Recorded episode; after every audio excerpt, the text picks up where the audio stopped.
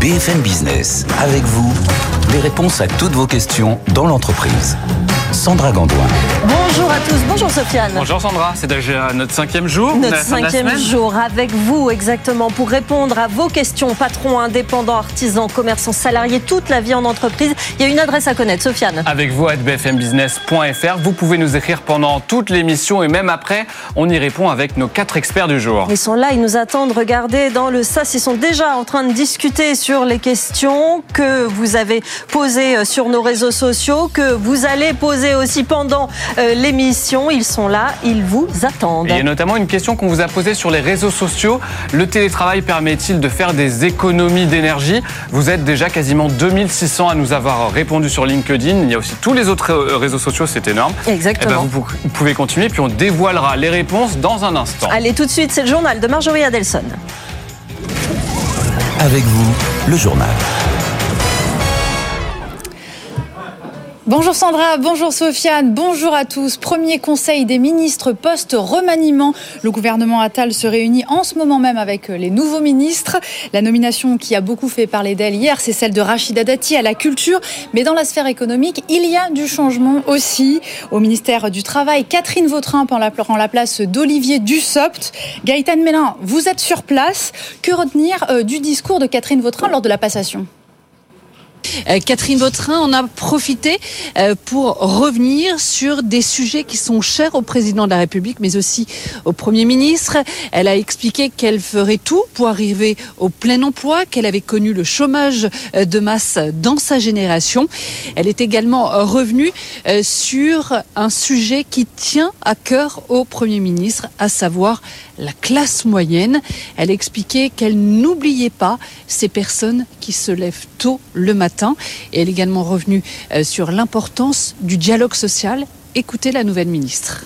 Nourrir les relations du travail de ce dialogue qui permet de concilier réactivité de nos entreprises, notamment les PME, et conditions de travail incitatives pour cette France du travail, cette France qui se lève tôt, pour celles et ceux qui ne peuvent travailler à distance.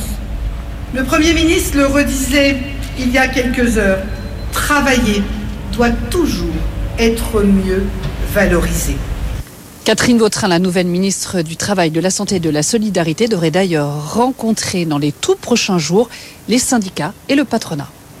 Merci beaucoup Gaëtan. Dans l'actualité également, l'inflation confirmée en décembre, elle s'établit à 3,7% sur un an. En moyenne, en 2023, l'inflation a ralenti à 4,9% après 5,2% en 2022. Direction la mer Rouge où l'escalade ne faiblit pas. Cette nuit, les États-Unis et le Royaume-Uni ont mené des frappes contre les rebelles Houthis au Yémen. Euh, il s'agit de représailles à leur attaque contre les navires marchands par solidarité avec les Palestiniens, notamment sur euh, le canal de Suez. Alexandra Pagé, aujourd'hui, on le sait, euh, certains armateurs contournent carrément la zone. les cartes du commerce mondial sont rebattues et le FMI a même actualisé ces données. Effectivement, les volumes transportés via le canal de Suez ont chuté, Marjorie, de 35 5% la semaine dernière comparé à la même période l'année passée. Au même moment, les volumes transitant par le cap de Bonne-Espérance, cette fois, ont eux bondi de 67%. Maersk, le géant danois du transport maritime, a annoncé aujourd'hui que tous ces navires passant par la mer Rouge et le golfe d'Aden seront jusqu'à nouvel ordre détournés et passeront désormais au large de l'Afrique du Sud. Un peu plus de 10% du commerce mondial, 12% exactement, passe en temps normal par Suez après l'International Chamber of Shipping, Marjorie. Et alors les conséquences justement de ces nouvelles routes commerciales, eh bien elles se font euh, déjà sentir. Alors ça rajoute environ une dizaine de jours de route. Alors vous imaginez au niveau de la dépense en carburant, les frais de transport ont été quasiment multipliés par trois depuis euh, le début des attaques des outils, d'après un groupe de réflexion américain. Conséquence indirecte, mais bien réelle, Tesla a annoncé la suspension pendant deux semaines pour l'instant de la production de son usine géante près de Berlin. L'allongement considérable des temps de transport crée un vide dans les chaînes d'approvisionnement des pièces détachées. C'est ce qu'affirme le constructeur de voitures électriques. Merci beaucoup Alexandra. Dans les actualités d'entreprise, feu vert pour le plan de sauvegarde de Casino. Il a été massivement validé. Les actionnaires et créanciers avaient euh, jusqu'à hier pour voter. Pour rappel, Casino a signé en octobre un accord sur la restructuration de sa dette avec ses principaux créanciers, dont le milliardaire tchèque Daniel Kretinsky. Ce vote acte la sortie de Jean-Charles Naouri. Sa participation passe de 51% à 0,2% du capital. On termine avec cette étude. La majorité des entreprises pétrogazières sont loin d'avoir entamé une transformation sérieuse. C'est ce qui ressort du rapport euh, du groupe de recherche Carbon for Finance. Malgré euh, les appels à tourner le dos aux énergies fossiles, sur les 150 entreprises analysées, leur production en hydrocarbures a augmenté de 31% entre 2016 et 2021. Une hausse portée essentiellement par les États-Unis et le boom du pétrole et du gaz de schiste. Voilà pour euh, le journal. Tout de suite, on va, c'est place à l'édito de Jean-Marc Daniel. Bonjour Jean-Marc. Bonjour. Merci d'être avec nous. Alors aujourd'hui, on va parler avec vous euh, du déficit extérieur. Vous nous dites ce midi que rien ne va plus. Oui, rien ne va plus. Nous allons entrer dans une vingtième année de déficit extérieur pour la France. Et euh, l'année 2023, on a le chiffre du déficit commercial, c'est un peu plus de 100 milliards d'euros. Et ce que j'appelle le déficit extérieur, c'est le solde de la balance des paiements courants. On a une première estimation de la Banque de France. On devrait être aux alentours de 50 milliards. Alors, il y a deux interprétations possibles à ça. La première, c'est que on ne vend pas assez à l'exportation, nous ne sommes pas assez compétitifs, et donc il y a tout un tas d'analyses sur euh, comment rendre l'économie plus compétitive. Et puis la deuxième approche, c'est nous importons trop. On vend peut-être pas assez ou on achète trop à l'étranger. Or, pour les économistes, c'est plutôt la deuxième approche qui est la plus, à la fois la plus cohérente et la plus simple à interpréter, à analyser, parce qu'on peut corriger le fait d'acheter trop en essayant de baisser les revenus des gens qui achètent. Et euh, alors, est-ce que c'est ça vers quoi nous allons? Si regarde la situation actuelle, on est exactement dans la même situation qu'en 82-83. C'est-à-dire un déficit qui se creuse, une difficulté à exporter, une compétitivité qui est atteinte, et la réponse à l'époque avait été la rigueur. C'est-à-dire euh, la baisse du revenu par euh, la baisse de la distribution et par un effort sur la politique budgétaire. Alors je pense que nous sommes, puisque nous sommes dans la même situation, nous pouvons utiliser la même solution.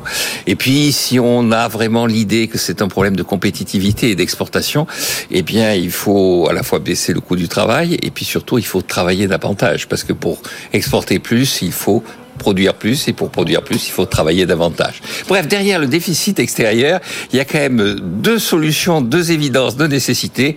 Travailler plus et économiser davantage ses fonds, moins consommer, épargne et travail, finalement, ça répond à tous les problèmes de l'économie. Bon, bah c'est noté. Merci beaucoup, Jean-Marc. Tout de suite, on va faire un tour sur les marchés. Avec vous, les marchés. Bonjour Antoine Larigauderie, vous êtes en direct d'Euronext à Paris. Bonjour Alors, Marjorie. quelle est la tendance à la mi-journée? Mais une tendance plutôt positive. On a commencé la journée sur une note euh, franchement positive et là, ça continue sur euh, la même tendance, plus 0,97% pour un CAC 40 qui cote à 7459 points. Ça faisait quand même plusieurs jours qu'on était en quête d'un rebond, d'un sursaut. On, sort de trois séances de baisse consécutives, on sort de quatre séances de baisse sur cinq journées de bourse. Donc on attendait une réaction du CAC 40. Elle est là. C'est la première réaction de, de forte hausse depuis le début de l'année boursière. On est en progression de 0,8% sur le DAX à- Francfort et l'Eurostock 50 prend 0,86%. Alors en attendant un des autres catalyseurs importants euh, des marchés pour ces prochaines semaines, à savoir les résultats du secteur bancaire américain qui seront publiés en cours d'après-midi. JP Morgan, Citigroup, il y a aussi euh, Bank of euh, New York Mellon et Bank of America, Merrill Lynch qui doivent publier leurs chiffres. En attendant, Téléperformance signe la meilleure performance du CAC depuis le début de la séance, plus 3,8%. On est à 138,20 euros. La techno qui se porte bien avec Capgemini aussi qui gagne 3,6%, 191,75. L'aéronautique, on est rassuré par le niveau de commande d'Airbus qui gagne 2,27% à 147,14 euros. Et Safran qui prend 2,8%, 168,62 euros. À la baisse, le secteur du luxe est plutôt euh, en repli, atteint par le profit warning de Burberry ce matin. C'était la mauvaise nouvelle du jour à Londres. Kering dans le sillage perd 1,8% à 364,45 euros. LVMH moins 1,49, 662,20 euros. À aussi le pétrole qui atteint des plus hauts de trois semaines. Il vient de dépasser les 80 dollars hein, pour le Brent de mer du Nord. 80 dollars 40 euh, à cause euh, notamment des, frappes américaines et britanniques euh, sur les Houthis au Yémen pour réagir contre la perturbation du trafic maritime. Le CAC 40 malgré tout gagne 0,97%, 7458 points et l'euro dollar 1,0960 Marjorie. Merci beaucoup Antoine. C'est l'heure de retrouver un duo de choc, les fameux Sandra et Sofiane. La formule change tous les jours. Merci Marjorie Adelson. Dans un instant, notre émission, on est avec vous pour répondre à toutes vos questions, les questions que vous nous envoyez à cette adresse Sofiane. Avec vous à bfmbusiness.fr et dans un instant, on parlera des litiges en entreprise avec ces contrats non honorés euh, et puis surtout de la vie de bureau. Mmh. Je veux changer de job dès maintenant. Comment je veux faire? C'est pas moi, c'est les questions qu'on posera aux experts. Nous, on se retrouve dans un instant. À tout de suite.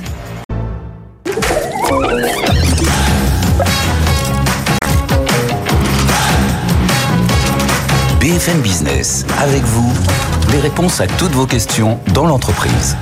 Sandra Gandoin. Et nous sommes ravis de vous retrouver. Nous sommes avec vous, patrons, euh, artisans, salariés, indépendants. On répond à toutes les questions que vous nous posez sur cette adresse avec vous à bfmbusiness.fr. On est avec euh, nos experts. Il y a cette adresse, Sofiane Aklouf, mais il n'y a pas que cette Ah adresse. bah non, il y a tous les réseaux sociaux de l'émission, LinkedIn, sur, euh, sur X, sur Instagram. On a notre channel Instagram, on vous poste tous les jours des petites euh, photos exclusives de l'émission. Et puis même sur TikTok, avec vous, BFM Business, vous pouvez nous retrouver. Puis le QR code que vous voyez à droite de l'écran, vous pouvez le scanner et nous envoyer des petites vidéos. Tout type de questions sur la vie en entreprise avec nos experts. Et je vous les présente aujourd'hui. Marion Brook, fondatrice du cabinet Atoris Exécutif. Bonjour Marie, merci d'être avec nous. Bonjour Sandra. Votre spécialité, on la rappelle. Alors moi je suis chasseuse de tête et je suis spécialisée dans le recrutement pour les fonctions juridiques et ressources humaines, euh, toutes les fonctions en CDI et également en management de transition. À vos côtés, Mohamed El Président de Curcol. Bonjour Mohamed, donnez-nous un petit peu votre spécialité. Alors, moi, je suis fondateur d'une start-up et j'aide beaucoup de start-up justement sur les questions de levée de fonds, de potentiellement de cession de technologie ou de croissance ou d'acquisition dans des situations compliquées. Il y a beaucoup d'interrogations, effectivement. Pierre Pellouzet, bonjour Pierre Sandra. médiateur des entreprises, évidemment, on vous connaît bien euh, dans cette euh, émission sur cette chaîne. On rappelle exactement euh, de quelle façon vous aidez finalement les entrepreneurs. Ben, on essaye de recréer du dialogue, de la confiance entre les acteurs économiques, c'est-à-dire entre les entreprises ou entre les entreprises et les acteurs publics, notamment sur les marchés publics, au travers de la médiation, un service public à la disposition de toutes les entreprises. Et il y a toujours beaucoup de questions euh, vers vous, hein, Pierre Pelouzet. Et notre juriste du jour, Thierry Meillat. Vous savez que c'est une, une très grosse tâche hein, dans cette émission d'être juriste. Il y a beaucoup, Ah oui. beaucoup de questions. Avocat associé au cabinet Hogan Lovells. Vous êtes prêt pour cette, euh, cette heure d'échange? Tout à fait. C'est parti. Alors, on va, on va commencer par la première question. Bah oui, sans plus attendre, c'est pour vous, Mariam Brook, notre euh, experte RH de l'émission. Euh, en ce début d'année 2024, voici ma résolution quitter ma boîte et trouver un nouveau job. bah, par où commencer? On fait comment? Alors déjà la première chose, partez pas dans tous les sens. Euh, commencez euh, donc c'est une, une résolution qui est intéressante, mais partez pas dans tous les sens. Posez-vous les bonnes questions. Euh, Qu'est-ce qui fait que vous voulez quitter de cette société? Enfin vraiment posez-vous cette question. Qu'est-ce vers quoi vous voulez aller? Donc prenez le temps, faites un bilan et préparez-vous dans votre recherche à faire une vraie stratégie de, de- de recherche d'emploi. Par là, ce que je veux dire, c'est que n'envoyez pas des CV partout. Déjà, dites-vous qu'est-ce que je veux faire et ensuite je prépare mon CV et ensuite je mets en place une stratégie avec mon réseau que je vais mettre en place pour être efficace dans ma recherche. Thierry Meillat, on parle souvent des obligations quand on arrive en Mhm. entreprise, des obligations juridiques. Est-ce qu'il y en a aussi quand on a l'intention de la quitter? Alors, en fait, il n'y en a pas tant que ça. Il y a évidemment la notification de la rupture. Il va bien falloir, quand on veut partir, à un moment ou à un autre, c'est parfois pas très agréable, euh, dire à son employeur je m'en vais si euh, c'est une si c'est une démission, bien entendu, sachant que il y a la pseudo démission aussi qui est la rupture conventionnelle. Donc déjà, il y a, il y a un sujet là-dessus sur quelle approche adopter. Oui. Et d'ailleurs, on en avait on avait eu l'occasion d'en parler dans de précédentes émissions. Euh, donc il y a, il y a ça. euh, il y a effectivement un certain nombre de questions qui se posent à partir de ce moment-là quand on a donné en fait le, départ. Il y a le préavis. Euh, et effectivement, il y a le point de savoir est-ce qu'on le fait, est-ce qu'on le fait pas, euh, est-ce qu'on a le droit de le faire ou de pas le faire, sachant que euh, il y a quand même un point assez important, c'est qu'un salarié qui a retrouvé un emploi doit respecter son préavis, sauf si l'employeur accepte qu'il ne l'exécute pas. Sinon, il s'expose en fait à ce qu'on appelle une indemnité pour brusque rupture, c'est-à-dire qu'il va devoir payer en fait le montant du préavis à son employeur, à son ancien employeur. Donc attention, parce qu'effectivement, et pour rebondir sur ce que disait Marie, il faut quand même bien préparer ça aussi, c'est-à-dire le timing et comment euh, comment comment ça va se passer. Je suis venu te dire que je m'en vais. Ça se Exactement, prépare, Thierry exactement, ça se prépare. Prochaine je question. suis venu Sofiane. te dire que je vais euh, vers une question litige pour Pierre Pellouzet, notre médiateur des entreprises. Nous avons souhaité euh, résilier un contrat de location pour un four à pizza utilisé dans notre restaurant. Nous avons envoyé le recommandé en janvier 2023. Sans nouvelles depuis. Le matériel n'a toujours pas été repris et les prélèvements continuent. Qu'est-ce qu'on peut faire dans ces cas-là? Pierre Pelouzet. Oui, alors effectivement, j'aime bien cette question parce qu'elle fait écho à beaucoup de choses qu'on voit en médiation. C'est ce qu'on appelle, je vais être tout- un tout petit peu technique à l'instant, le contrat lié. C'est-à-dire que vous avez l'impression d'avoir un contrat de location avec ben, un fournisseur de four à pizza, mais ça peut être un fournisseur de matériel informatique ou toute autre chose. En fait, non, vous avez un contrat avec le fournisseur d'équipement, mais derrière, il y a un contrat avec une société financière qui vous prélève euh, systématiquement et tout le long du, du contrat, quoi qu'il arrive. Oui. Et nous, on a beaucoup de médiation là-dessus parce que du coup, oui, on ne veut plus son four à pizza ou son matériel informatique, voire même il est défectueux. Et malgré tout, euh, on continue à payer des mensualités. Donc, n'hésitez pas à venir en médiation là-dessus, mais n'hésitez pas déjà, quand vous signez votre contrat, à bien le lire. Hein, s'il y a un contrat ou s'il y en a deux, c'est pas pareil. Si vous avez un contrat avec le fournisseur de four à pizza, c'est une chose. Si derrière il y a un contrat avec un organisme financier, lisez-le bien. Et le pire, c'est que parfois vous commencez par avoir un contrat avec le, le fournisseur de matériel, mais celui-ci revend le contrat à l'organisme financier. Vous savez comment c'est On les lit pas entièrement, Et ces oui, contrats. oui, Ils sont oui, longs, il y a des petites bien. lignes, des petits Je sais bien. caractères. Et ça, je crois que c'est valable pour tous nos sujets. Lisez toujours bien ce qu'on vous envoie. Mais si malgré tout vous vous retrouvez en difficulté, n'hésitez pas à nous saisir. Ça fait partie des sujets qu'on traite. Ça peut être un peu délicat dans ces sujets-là, mais on le traitera en médiation. Question suivante. Oui, Sofiane. pour notre expert start-up, je, je me dirige vers vous. Ma start-up est confrontée à une concurrence féroce. Comment puis-je me démarquer sur le marché et attirer l'attention des investisseurs? Ah. Alors, ce qu'il faut savoir déjà, il faut un peu rappeler le contexte. En France, il y a un peu plus d'un million de startups, donc la concurrence, effectivement, est là. Euh, il y a à peu près 8 milliards qui ont été levés euh, l'année dernière, donc il y a quand même, les- en tout cas, les levées de fonds baissent.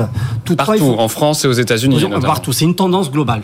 Mais il faut rester optimiste parce que la France a quand même un écosystème très riche d'investisseurs, également beaucoup de, de structures d'accompagnement euh, qu'on peut trouver par, par, par exemple via BPI, qui a mis en place un dispositif exceptionnel qui s'appelle euh, Dealflow, qui peut vous accompagner à faire un diagnostic, à identifier des investisseurs par thème, par secteur, mais également par besoin. Mhm. Et enfin, il ne faut pas oublier qu'on a un nombre incroyable d'associations et de fédérations d'investisseurs. Vous avez par exemple France Invest qui vous permet via un annuaire, en échange de quelques dizaines d'euros de cotisation, d'avoir une liste très approfondie d'investisseurs que vous pouvez contacter. Et je finis quand même sur, euh, je dirais, une astuce, travailler votre profil LinkedIn. Parce que c'est la meilleure façon, comme dans la vente, lever des fonds, même en situation de crise, c'est comme vendre. Donc il faut incarner le sujet. Et il faut se faire connaître, finalement. C'est ça, hein, il faut vraiment être, être visible, effectivement. Vous êtes sur BFM Business, on est avec vous, vous le voyez, avec nos experts, et on répond à toutes vos questions. Avec vous, employeurs, employés, posez-nous vos questions. Question suivante, Sofiane Aklouf. Pour notre euh, expert juridique du jour, Thierry Meillat, c'est pour vous. Question contrat. J'ai été embauché il y a deux mois et mon employeur ne m'a toujours pas proposé de contrat de travail à signer. Est-ce bien légal? Alors oui, ça va en surprendre plus d'un. Oui. Mais euh, c'est tout à fait possible. C'est de plus en plus rare. Alors. Une exception quand même, le CDD. Euh, le contrat durée déterminée doit être euh, conclu par écrit, il y a des mentions obligatoires, il doit être signé dans les 48 heures du début des fonctions. À défaut, c'est un contrat durée indéterminée. Donc là, dans ce cas-là, il n'y a pas vraiment le choix. En revanche, pour le contrat durée indéterminée, qui est quand même censé être la règle, il n'y a pas d'obligation d'établir un contrat de travail écrit. Alors, c'est plus rare pourquoi? Parce que quand même l'évolution fait que euh, la réglementation oblige de plus en plus les employeurs à donner des informations et notamment vous avez un décret du 30 octobre 2023 donc qui est assez récent en transposition d'une directive européenne qui oblige à donner une foule d'informations. Alors euh, la rémunération, le lieu de travail, la classification, la prévoyance, etc., etc. Donc on peut le faire par lettre, mais très sincèrement la tendance est de faire ça effectivement dans le contrat de travail. Donc quand même c'est possible, c'est pas illégal.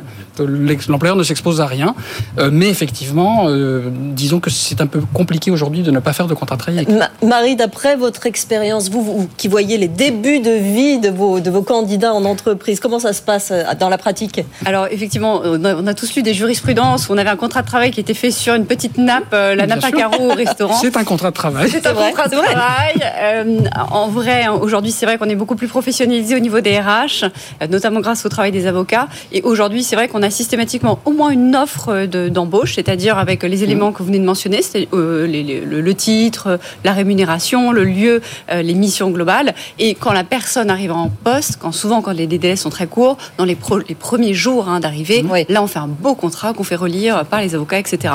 Mais à minima, nous avons une offre. Sofiane. ça veut, simplement, ça veut dire que ça peut être un simple courrier comme ça, euh, une lettre simple qui est envoyée au collaborateur et c'est tout? Si le, si le collaborateur euh, accepte effectivement, par exemple, cette offre, effectivement, ça vaut contrat de travail si, en fait, ce qui est indiqué dans l'offre est suffisamment précis, ce qui est quand même en général le cas. La jurisprudence a une forte tendance à considérer que l'offre vaut contrat. Donc, euh, et puis même, on peut envoyer une lettre, euh, une lettre au salarié. Le salarié dit oui, ok, j'accepte. Euh, tout. Même, même qu'on ne l'appelle pas nécessairement offre d'emploi, ça vaut contrat de travail. Et, même un mail, un simple mail. Bonjour, voici toutes les informations. et alors après, et après, on rentre. Mais oui, potentiellement oui. Après, on rentre dans, on va dire, l'interprétation de la volonté des parties, qui est un grand sujet de droit et de droit civil. Mais disons qu'encore une fois, la jurisprudence tend à favoriser l'existence du contrat. Mohamed. Alors justement, sur cette question du contrat de travail, il y a l'approche, je dirais, juridique. Il ne faut pas oublier quand même l'expérience d'onboarding du, euh, du, en tout cas du salarié, mmh. du fait qu'il faut rendre le contrat lisible, mmh. euh, que ça devienne une vraie expérience. Et nous, on a pu l'expérimenter. Il ne faut pas oublier qu'aujourd'hui, il y a beaucoup de solutions sur le marché qui existent en ce sens, qui essaient d'améliorer finalement, de réinventer le recrutement, mais également la transparence de l'information. Parce qu'aujourd'hui, le monde a changé. Mmh. L'opacité aujourd'hui est un vrai problème qu'on ne peut plus supporter. Sofiane. Prochaine question, si vous le voulez bien, notre expert RH chez vous, Marianne Brook. Euh, est-ce que les annonces de poste doivent comporter la mention de la rémunération? Alors là, on va, je vais rebondir sur ce que vous venez d'indiquer, la notion de transparence. Euh, le sens de l'histoire aujourd'hui, hein, c'est vraiment la transparence. Je, vais commencer à parler de cette directive eh qui arrive à grands pas, directive européenne qui sera transposée chez nous en juin 2026. Euh, et l'intitulé de cette directive, c'est vers plus de transparence, notamment sur les questions de rémunération.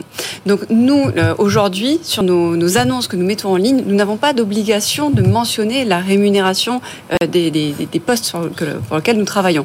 Néanmoins, d'ici quelques temps, nous serons obligés de mettre une fourchette de rémunération. Par exemple, ce poste de juriste est entre 50 et 80 000 euros, ce qui sera déjà un pas vers la transparence. Oui, ce qu'on peut se dire, c'est qu'en période où on manque quand même de candidats, il y a énormément de problèmes pour, euh, pour recruter, ça quand même peut quand même être un bon indicateur euh, du, poste et effectivement ça peut aider à recruter davantage peut-être Marie. Exactement, c'est une des attentes des candidats hein, euh, de se dire bah, moi je j'ai aucun problème pour postuler mais concrètement quelle est la, fourchette de rémunération? Est-ce qu'on est sur un poste de cadre, de non-cadre? Et ces éléments-là pour les candidats, quoi mhm. qu'on en dise, ce sont des éléments clés euh, de, leur poste. Thierry? Oui, non, simplement, c'est très intéressant parce que je pense que c'est très en lien aussi avec l'arrivée des nouvelles générations en fait sur le, sur le marché de l'emploi, cette recherche de la transparence. Et l'idée, puisqu'en fait finalement je parlais du décret du 30 octobre qui était déjà une, transposition d'une directive européenne, on va un cran plus loin puisqu'effectivement la rémunération est aujourd'hui donc une information obligatoire à donner au moment de l'embauche. Maintenant ça va être au moment en fait du début du processus de recrutement. Et l'idée est, en fait de sortir finalement du tête à tête la négociation sur le salaire pour que le candidat sache quelle est la structure de rémunération dans l'entreprise? Et ça, et ça c'est quand même super intéressant. Mohamed. dans ce sens, nous, on l'a expérimenté euh, en changeant justement les annonces, en mettant par exemple du, contenu vidéo, en parlant aussi de la vie de l'entreprise, en allant vraiment dans le détail. Et ce qu'on a pu observer, c'est vraiment un retour sur investissement incroyable, c'est la qualité et la profondeur des candidatures. C'est-à-dire ah. que ça change aussi la façon dont... Il n'y en a pas forcément plus, mais elles sont meilleures? Elles sont meilleures. Ah. Et du coup, on gagne du temps dans le recrutement. Mmh. Effectivement. Et finalement, il y a un meilleur matching qui se fait entre l'entreprise et les salariés. Et du coup, finalement, tout le monde est gagnant. Pourquoi? Parce qu'en fait, euh, c'est ce que montrent un peu, si je comprends bien, les, études des, sites d'emploi. En fait, on a moins de, réponses à candidature. Donc, peut-être on, on, décourage d'éventuels très bons candidats qui n'ont plus envie de venir, c'est ça? C'est exactement ça. D'accord. Exactement. Et il y a une exigence. De toute façon, les gens aujourd'hui sont beaucoup plus exigeants. Et il y a une concurrence. Mmh. Et vous le disiez tout à l'heure, aujourd'hui, il est très compliqué de recruter. Ah oui. C'est un peu un paradoxe c'est très très compliqué. Donc pour ça, fondamentalement, c'est peut-être qu'il faut changer également la façon dont on opère le recrutement, également tout ce qui relève de l'information et de la transparence euh, des annonces. On a la, la, le temps pour une dernière question, Sofiane, ou pas oui, vraiment Oui, euh, on peut en tout cas l'aborder. Voilà, Pierre Pelouzet, on va demander de faire court. On vous reviendrai après. Bon. J'ai un souci avec mon fournisseur depuis plus de deux ans. Celui-ci ne m'envoie pas les produits. J'ai déjà envoyé une lettre de mise en demeure et un mail sans réponse. Le fournisseur se trouve en Espagne. J'ai besoin de votre aide. C'est problématique, Pierre. Alors c'est doublement problématique. Déjà, attendre deux ans avant de nous saisir, je trouve ça dommage. Euh, N'hésitez pas, la, la, médiation est à votre disposition. Saisissez-nous le plus tôt possible. Euh, si c'est au bout de deux ans, il y a de fortes chances que le, le fournisseur ait oublié même euh, l'histoire en question. Et puis deux, est-ce que nous faisons des médiations à l'international? Oui. Donc n'hésitez pas à nous saisir sur des sujets internationaux. Ça nous arrive régulièrement. Il y a d'ailleurs des pays où la médiation est beaucoup plus connue qu'en France. Mm -hmm. Donc quand vous les appelez en leur disant on vous propose une médiation, ils sont très ouverts à ça. Donc euh, oui, sur toutes ces, pour toutes ces raisons, euh, ce, ce, ce, cette entreprise devrait ne pas hésiter à nous saisir. C'est intéressant ce que vous dites, euh, Pierre Pelouzet. Quels quel pays sont meilleurs que nous dans Alors, la les, médiation les, Traditionnellement, les pays anglo-saxons sont ah. très portés sur la médiation. Alors, il faut dire que le coût d'une procédure juridique dans les pays anglo-saxons, c'est bien supérieur au coût d'une procédure juridique en France, ce qui fait que très naturellement, ils sont allés vers ce qu'on appelle les modes alternatifs de règlement des, des différends et donc la médiation. Les pays nordiques aussi sont aussi assez orientés vers ça, ce qui fait que assez souvent, on a des médiations internationales, on appelle les gens, on leur dit, nous sommes une médiation, on vous propose de venir autour de la table, du téléphone ou de la visio, et ils y viennent, donc euh, on peut créer un dialogue entre les acteurs. Donc les patrons français euh, apprennent à se parler, en fait, Pierre Pelouzet, oui, encore oui, oui. plus en France. Et hein. on n'est pas encore très bon là-dessus, mais ça rebondit sur des sujets mmh. que vous avez évoqués et qui, qui, parlent de confiance et de transparence. Voilà, on continue euh, cette émission avec une question à laquelle on va répondre dans quelques minutes. Sofiane Aklouf. Et oui, nos experts vont être mis au défi. Une question rédigée par la rédaction de BFM Business, mais qui pourrait être, être inspirée de ce qui se passe en plus haut lieu en ce moment.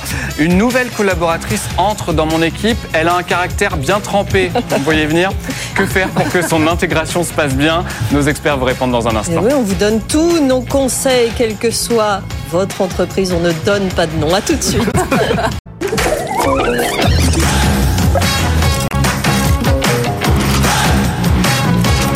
BFM Business, avec vous, les réponses à toutes vos questions dans l'entreprise.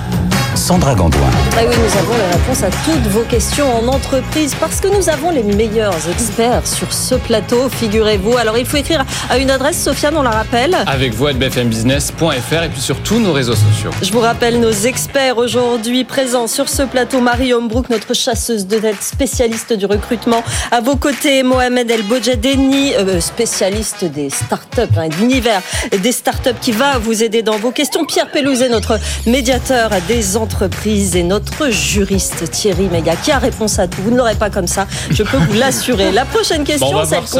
Bah oui, la question qu'on a posée il y a un instant, Sofiane. Oui, juste avant la pub, parce que nous sommes en pleine période de remaniement et de composition gouvernementale. Une nouvelle collaboratrice entre dans mon équipe. Elle a un caractère bien trempé. Que faire pour que son intégration se passe bien, notre juriste?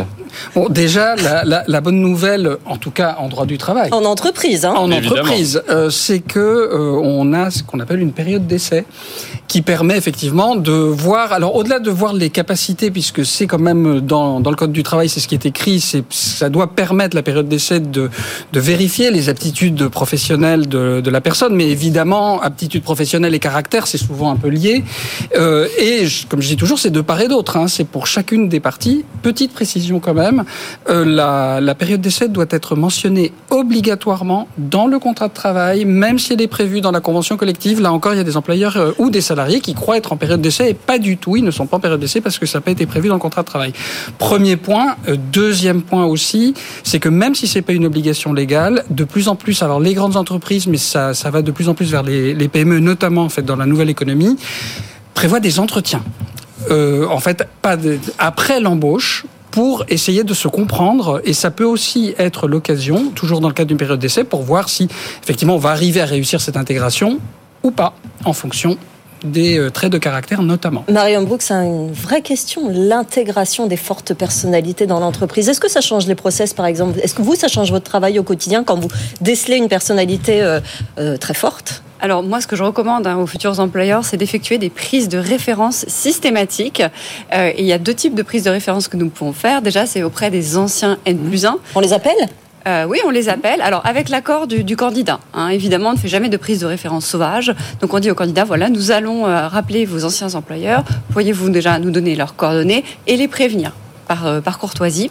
Et donc nous les rappelons et là nous allons poser des questions simples et objectives euh, pour pas aller forcément euh, dans, dans, des sujets de discrimination. Donc ça c'est le premier point donc des anciens employeurs.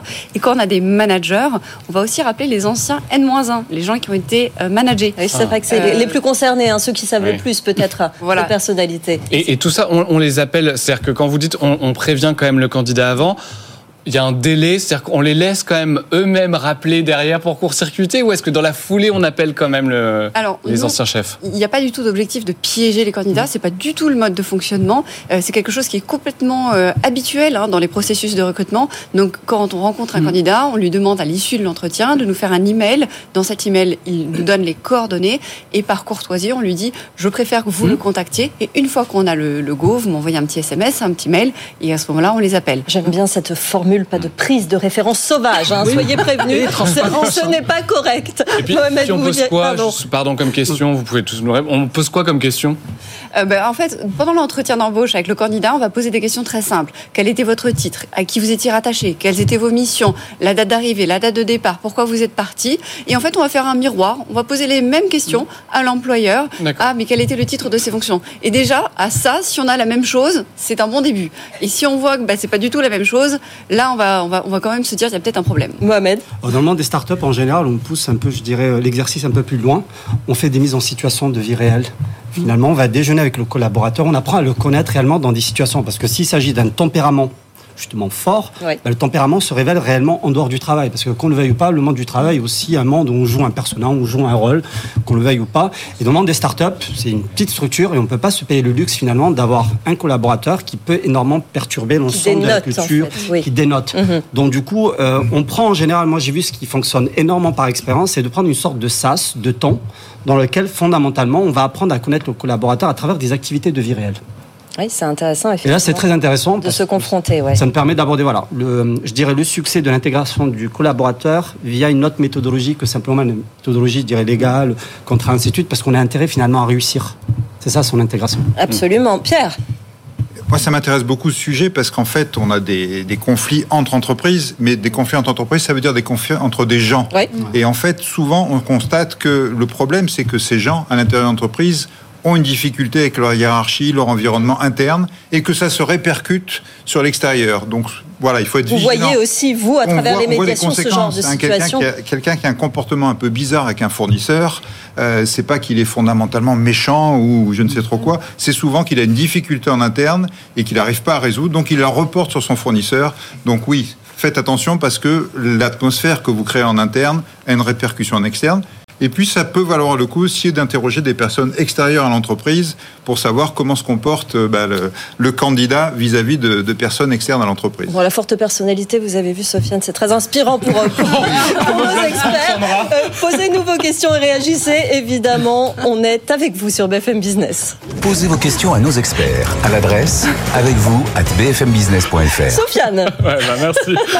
Je vais rester sur vous justement, monsieur Startup, puisqu'on a des réactions notamment d'Ismaël sur LinkedIn, qui vous demande directement dans quelle mesure la responsabilité sociale et environnementale peut-elle être un facteur de différenciation pour une start-up? Ah Oui, non, effectivement, d'autant plus qu'il y a toute cette tendance de ce qu'on pourrait appeler le green tech, avec, euh, je crois que globalement, il y a eu il y a un peu plus, euh, plus de 2000 startups justement qui tournent autour de ce sujet. Donc, soit qui s'attaquent directement aux questions de tout ce qui est écologie, ou qui fournissent des services en ce sens pour cette transition écologique. Donc oui, et on a un nombre quand même incroyable d'incubateurs thématisés qui peuvent être effectivement des accélérateurs, soit de levée de fonds, ou tout simplement même des accélérateurs pour euh, construire une stratégie de lancement d'un produit, d'un service. Pierre Pelouzet. Alors, euh, vous le savez peut-être, on est en train de travailler dans le cadre du programme Je choisis la French Tech avec Jean-Noël Barrot, qui était ministre a quelques jours et qui sera peut-être encore dans quelques jours, mais on met en place un baromètre qui va mesurer l'interaction entre les grands comptes et les startups.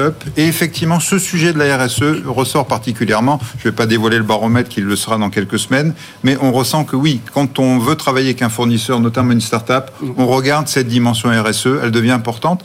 Et les startups sont très impliquées dans la RSE, donc il y a un vrai répondant par rapport à ces sujets-là. Sofiane. Thierry Meillat, puisque vous répondez à tout pour. euh, et Il oui. a réponse à tout, on vous l'a dit. On va voir ça. Euh, J'ai adressé une offre d'emploi à un candidat qui l'a accepté. Cependant, il s'est pas présenté le jour convenu pour le début du contrat. Il ne répond pas à mes appels. C'est un peu le fameux ghosting dont on parle aussi. Ça arrive Tout dans les fait. relations sociales aussi et en entreprise.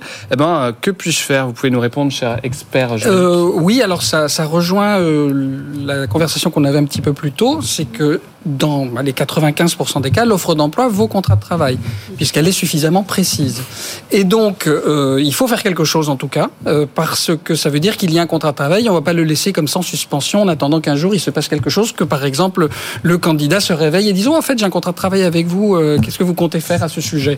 Donc, euh, il y a des solutions, elles sont pas évidentes. C'est une situation compliquée pour un avocat. Le premier point, c'est que si une période d'essai est prévue dans l'offre d'emploi, on peut rompre la période d'essai, mais il faut qu'elle soit prévue. C'est pas toujours le cas. Et souvent, elle n'est pas suffisamment précise. On peut dire qu'il y a une période d'essai éventuellement, mais on ne dit pas laquelle. Donc, euh, or, il faut dire exactement laquelle c'est. Et s'il n'y a pas de période d'essai dans l'offre d'emploi, là, il faut mettre un terme au contrat de travail. Sauf que là, on a une nouvelle difficulté depuis le changement de réglementation pour abandon de poste. C'est qu'on sait toujours pas à l'heure où je vous parle si on peut faire un licenciement pour faute grave pour abandon de poste ou si on doit mettre en place la procédure de mise en demeure à l'issue de laquelle le salarié est réputé démissionnaire. Ah oui. La question a été posée à l'administration euh, qui n'a pas voulu répondre. Elle dit je m'en remets à la jurisprudence qui n'a pas encore été rendue. Ma tendance serait plutôt, euh, serait plutôt d'appliquer la procédure, la procédure de mise en demeure pour abandon de poste spécifique de la nouvelle réglementation. Marie. Alors, moi, en tant que recruteur, je vais mettre un carton rouge à tous les candidats qui font ça. Mmh. Et, et je C'est situation euh, qu'on voit souvent en ce moment, ouais, on, Ça l'a, hein. ces derniers temps, on l'a vu, euh, et c'est pas une bonne stratégie euh, en termes de gestion de carrière, parce que finalement, tout le monde connaît tout le monde, et On reste dans son petit milieu. on reste dans son milieu, euh, et surtout, c'est qu'une carrière, c'est, c'est pas sur six mois, c'est sur plusieurs années avec l'allongement des retraites, on le voit. Euh, ce que je veux dire, c'est que ça va finir par se, se savoir, et euh, ça va entacher votre, euh, votre, votre professionnalisme. Donc moi, ma recommandation, ne faites pas ça. Pour mille raisons, vous ne pouvez pas, vous ne voulez pas, faites un mail, appelez. On le comprend, on est, on est des humains, on peut comprendre, mais prévenez-nous et du coup on anticipe et on n'arrive pas dans une situation euh, où ça, ça peut vraiment vous griller entre guillemets sur le marché. quoi. On est à l'heure des réseaux sociaux. Les nouvelles vont encore plus vite. Mohamed. Alors, dans le monde des startups, euh, à vrai dire, on connaît ce phénomène depuis très longtemps. Oui. Parce que par exemple, pour pouvoir recruter des développeurs euh, où il y a un manque justement de, de développeurs, ce phénomène est déjà connu depuis très longtemps. Et à vrai dire, dans le monde des startups, c'est l'inverse. C'est-à-dire, on s'interroge pourquoi ça se produit. C'est-à-dire que c'est nous que nous remettons en cause en tant que dirigeants de start-up, parce que nous avons, en clair, pas tout fait pour pouvoir séduire le candidat. C'est ce que j'allais vous dire. Dans quelle mesure les, entreprises ne sont pas responsables aussi On voit le même phénomène, notamment dans les, dans les boîtes d'intérim, où euh, le, le no-show, comme on appelle, euh, est, est très important. Est-ce que les entreprises sont pas aussi responsables de- de- d'être moins disantes et donc bah, elles perdent leurs candidats Alors, faut dissocier deux choses. Il y a la, la responsabilité de la part du candidat d'être correct et de dire, bah voilà, je ne viens pas. Ça, c'est un premier sujet. Et le deuxième point, là, je vous rejoins tous les deux sur bah, quelle est la, la responsabilité de l'entreprise. Effectivement, si vous êtes une offre euh, à un candidat qui est 15 ou 20% inférieure à celle du marché, c'est humain de dire, bah, forcément, je vais prendre une offre qui est plus au Hmm. prix. Et ça, encore une fois, on peut l'entendre. Et, juste prévenir. voilà, c'est ce que, ce que- ce que nous, on met en, en- en red flag, c'est ne pas prévenir. Pierre Pelouzet. Alors, il y a un sujet quand même, euh, là je vais vous interroger peut-être les uns les autres, qui, que nous on voit beaucoup, c'est le débauchage, le débauchage un peu sauvage. Face à la pénurie de talent. On voit des, souvent des grands comptes qui vont voir les, les employés de leurs sous-traitants et qui leur disent euh, Cher ami, tu as l'air de bien bosser, je te propose 20% de plus et je t'embauche demain qui dépouille complètement le sous-traitant ou le, ou le fournisseur d'engineering, etc. Enfin, c'est des, Vous des- voyez des litiges qui partent Ah de bah, ça on voit énormément de litiges. Il y a des clauses pour ça, que- Ah bah, Thierry Meillat. il y en a, Normalement, c'est pas, cadré, alors. ça. Alors, il y a les, cl- effectivement, mais je rebondis parce que c'est un sujet, euh, j'ai des litiges en ce moment euh, assez nombreux sur ce sujet.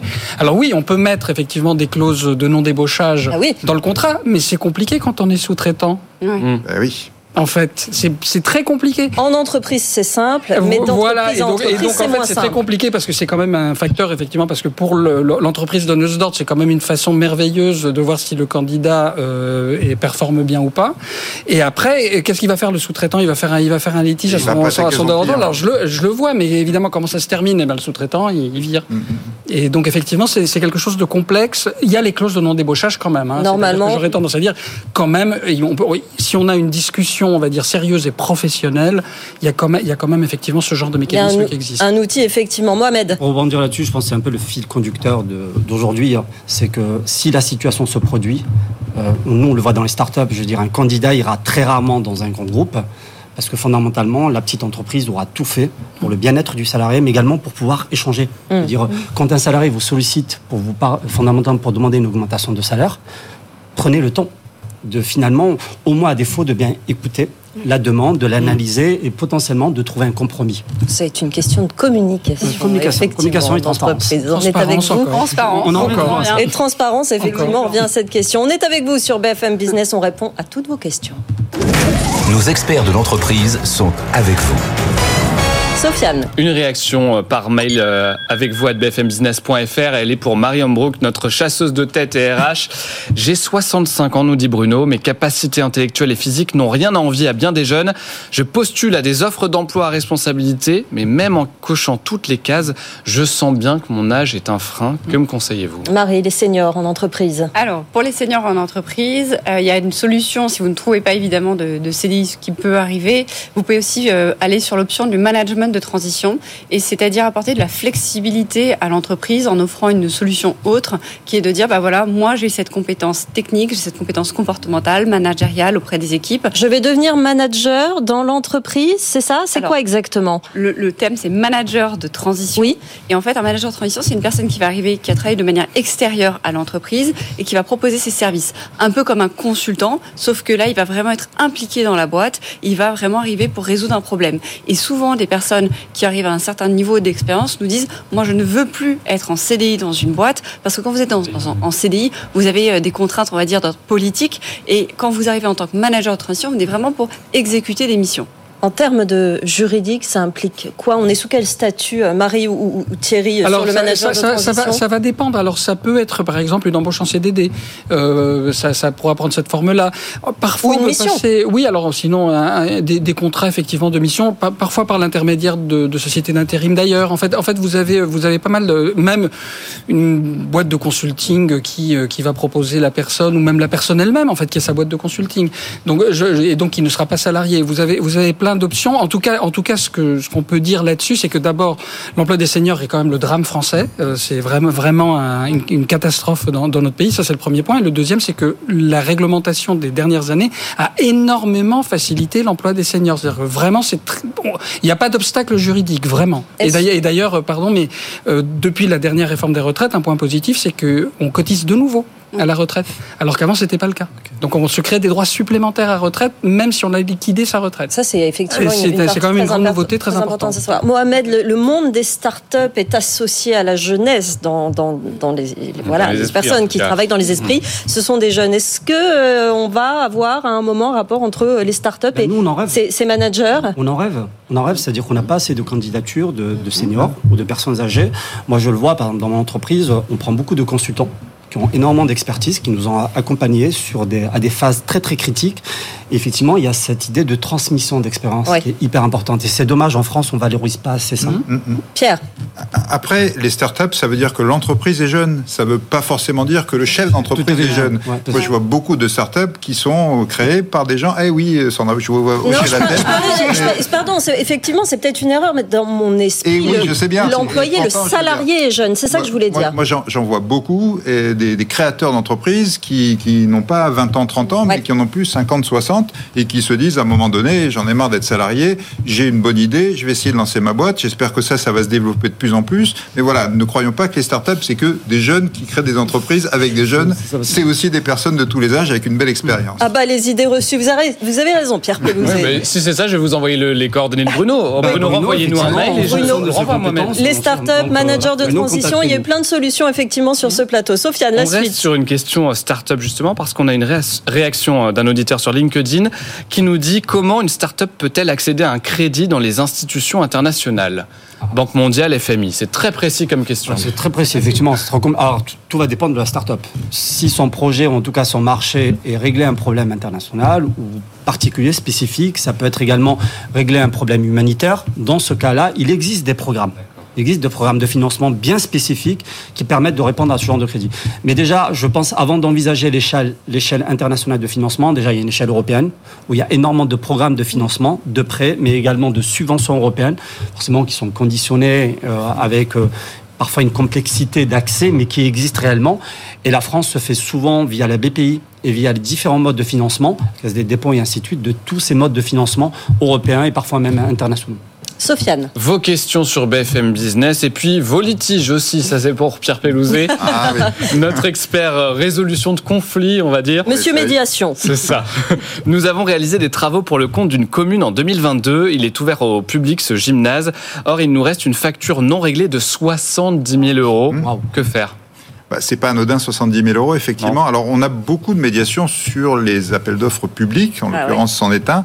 Euh, non pas qu'il soit, encore une fois, plus méchant ou plus gentil que les- le privé, mais il se trouve que ça fait partie de notre champ d'action et que donc, je pense que 20% en gros de nos saisines concernent des appels d'offres publics et souvent dans des situations comme ça. On a fini les travaux, il y a un désaccord, il manque un coup de peinture, un coup de, de tournevis ou je ne sais trop quoi. Euh, la personne qui devait réceptionner les travaux ne réceptionne pas. La commune dit ben moi mon gym- gymnase il est fini donc c'est pas grave, euh, je retiens les, les 5% et je vous paierai quand tout ça sera résolu. Et l'entreprise pendant ce temps elle souffre parce qu'elle a payé la matière première, elle a payé ses ouvriers, elle a un autre chantier à démarrer et elle est en difficulté. Donc là aussi n'hésitez pas le plus tôt possible à saisir la médiation des entreprises. C'est quelque chose que je répète à longueur de temps et d'émission. Mais on peut mettre tous les acteurs autour de la table, hein, que ce soit la, la commune en question, que ce soit l'architecte et que ce soit l'entreprise, et les amener en toute confidentialité à résoudre ce problème et à sortir par le haut de la difficulté. On sort par le haut dialogue. aussi vite Oui. pour un marché public que pour un marché privé, Pierre Pelouzet Absolument. Et, et voire même, on a un taux de résolution qui est un petit peu meilleur dans les marchés publics que dans les marchés privés, statistiquement. Donc, vous voyez, n'hésitez pas à nous saisir sur les marchés publics. On se fait aider, effectivement, le médiateur des entreprises. On rappelle le site quand même, on l'a pas dit aujourd'hui. médiateurdesentreprises.fr. N'hésitez pas, vous cliquez sur le bouton saisir le médiateur ou sur le bouton questionner le médiateur si vous n'êtes pas sûr. Dans tous les cas, quelqu'un vous répond. Rien de plus facile, on prend contact. Sofiane. Et là maintenant, on questionne Marianne Brook, notre chasseuse de tête. Je suis DRH et je dois recruter un nouveau directeur juridique, mais je ne connais pas de cabinet de recrutement spécialisé dans ces profils. Alors comment trouver le meilleur cabinet de recrutement pour m'accompagner co- comment, comment, Marie Ça alors Vous m'appelez moi Voilà. Plus- plus- ouais, ouais, très sérieusement, en fait, une relation euh, DRH euh, avec son chasseur de tête, ça marche aussi avec les avocats. C'est une relation de confiance qui se construit sur le long terme.